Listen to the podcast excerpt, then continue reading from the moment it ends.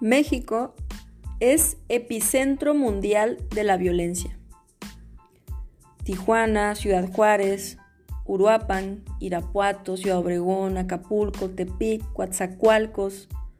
Guadalajara, León, Morelia, Zacatecas, Cuernavaca, la lista de aquellas ciudades mundialmente reconocidas como más violentas parece que cada vez se va haciendo más grande.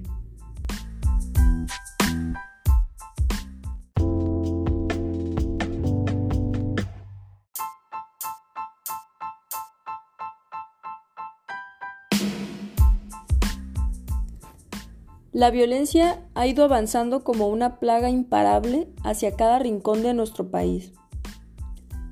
No resulta extraño que el ámbito universitario sea un entorno más de la expresión de la violencia que se vive en todos los ámbitos de nuestra vida diaria,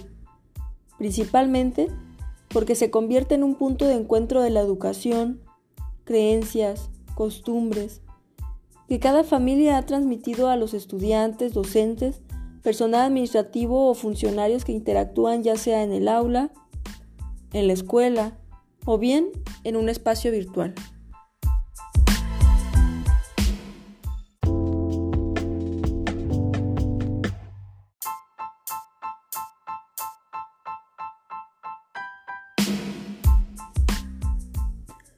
Cuando un estudiante, docente, personal administrativo o directivo ofende, humilla, se burla o lesiona a otro, representa la punta de un iceberg que oculta una problemática social muy profunda que requiere ser atendida de forma transversal a fin de que las medidas adoptadas en el ámbito universitario trasciendan a la comunidad.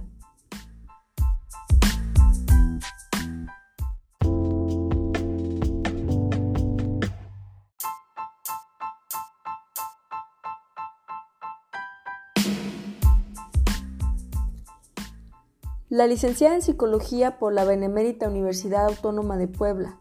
y miembro del Observatorio Nacional sobre Violencia entre Hombres y Mujeres, Berta Fabiola Tlalorin Morales, en el artículo denominado Violencia o violencias en la universidad pública, una aproximación desde una perspectiva sistémica, describe que en la universidad existe una multidimensionalidad de la violencia, es decir, el acoso entre universitarios ejercida de estudiante a estudiante, la violencia docente del profesor hacia el alumno, la violencia que los funcionarios ejercen hacia los alumnos, tales como prohibiciones, arbitrariedades, censura, castigos, autoritarismo y el no reconocimiento de los derechos, y la violencia del personal administrativo, que normalmente se aplica de administrativo a estudiante.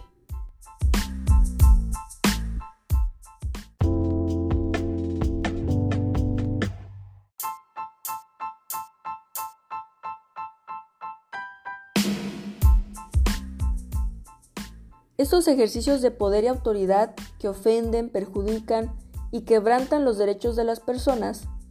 pueden ejercerse en todas las direcciones, de forma descendente, basadas en relaciones jerárquicas sólidas, de forma inversa, en la cual una persona o grupo de menor jerarquía violenta a otra de mayor jerarquía, y de forma horizontal, en la que los actores universitarios comparten la misma posición. Los tipos de violencia que pueden suscitarse en la universidad son psicológica, física, sexual, patrimonial, económica y la violencia virtual o ciberviolencia. Sin embargo, un estudio realizado en la Benemérita Universidad Autónoma de Puebla indicó que la violencia psicológica ocupó el primer lugar de incidencia al representar el 40.4% del porcentaje total.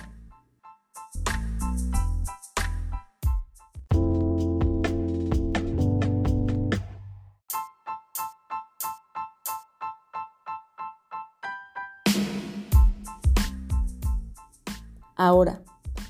¿cómo luchar contra las formas de violencia en el ámbito universitario? Cada universidad debiera tener su propia estrategia, puesto que la problemática puede manifestarse de forma distinta.